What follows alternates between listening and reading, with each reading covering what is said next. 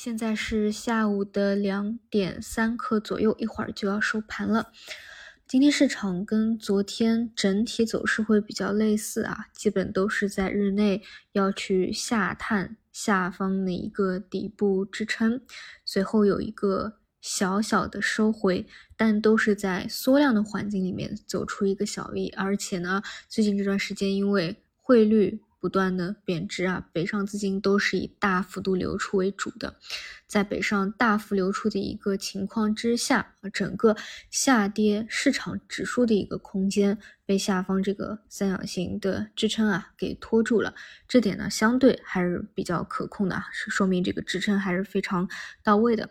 那今天同样的探出的最低点呢，就是昨天的最低点附近。啊，因为这个支撑位具体来说就是在那里附近，而带动指数回升的啊，基本一样啊，又是券商方向，比如说今天啊，又是金融科技啊这种，尤其是二十厘米的弹性会比较好一些个股方向呢，基本都是回踩了十日线以后出现了一个回踩拉升，另外呢就是前期。呃，一直走弱，就走弱的比较早期的房地产啊，也出现了一个拉升。但是整体市场上来说，除了啊拉带动指数的这些。券商、金融科技啊，其他的方向还是非常一般啊。这个量能毕竟还是受到限制的。像现在的话，也是一千两百多家上涨然后，三千七百多家，其实是一个普跌。我们说真正好的一个环境啊，一定不是说只有啊带动指数的，或者说个别的单个方向去拉涨，那就没有太大的一个意思了。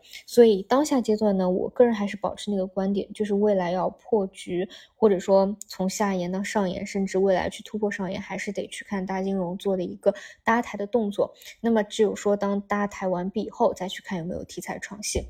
那今天量能呢，我估计啊，又会创出近期阶段的一个低点了啊，这个。所以我说，如果依旧是这样一个缩量环境，你不能排除说后面几个交易日可能再去回踩一下这两天踩出的一个最低点，就是反复的去确认下方的这个支撑也是非常有可能的。所以呢，这里你看，你首先你得去关注哪些是资金在反复震荡当中可以凝聚共识的，成为。下一波啊，继续带动这个方向的，那我个人还是去看这些啊，券商啊、金融科技方向的。但是在这一波带动起来之前啊，你只有低吸的选择，没有追涨的一个选择，不然它反复在这个底部去探这个这个支撑啊，也是非常折磨的。这几天呢，我觉得主要的一个贡献啊，就是能够去判断出来这个最强力的支撑位啊，这个可空间啊，下探的空间毕竟是可控的。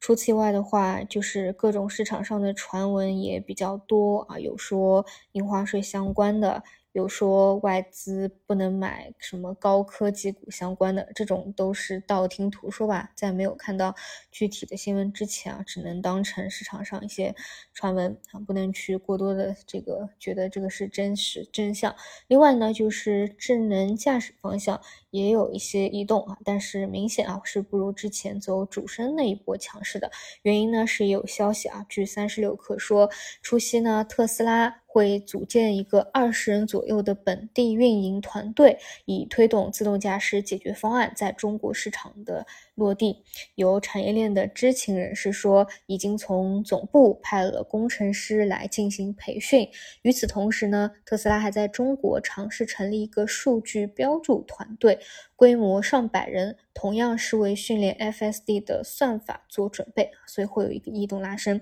但你们也知道的，在这种缩量环境里面啊，就是不太能支持这么多啊，又是券商，又是金融科技，又是地产，又是 AI，又是自动驾驶，全部都起来的。这个信息呢，我们保持关注就好啊。那么，毕竟呢，我之前去聊无人驾驶啊、智能驾驶啊，讲的也比较多啊，当时也走过一波啊。当然，后面呢，量能一下子下来以后，就没有太强的一个表现了。但是我个人认为啊，或早或晚，这个节点都还是会到的，所以一直也保持着关注吧。好的，以上就是今天的大盘的一个情况，那我们就明天早晨再见。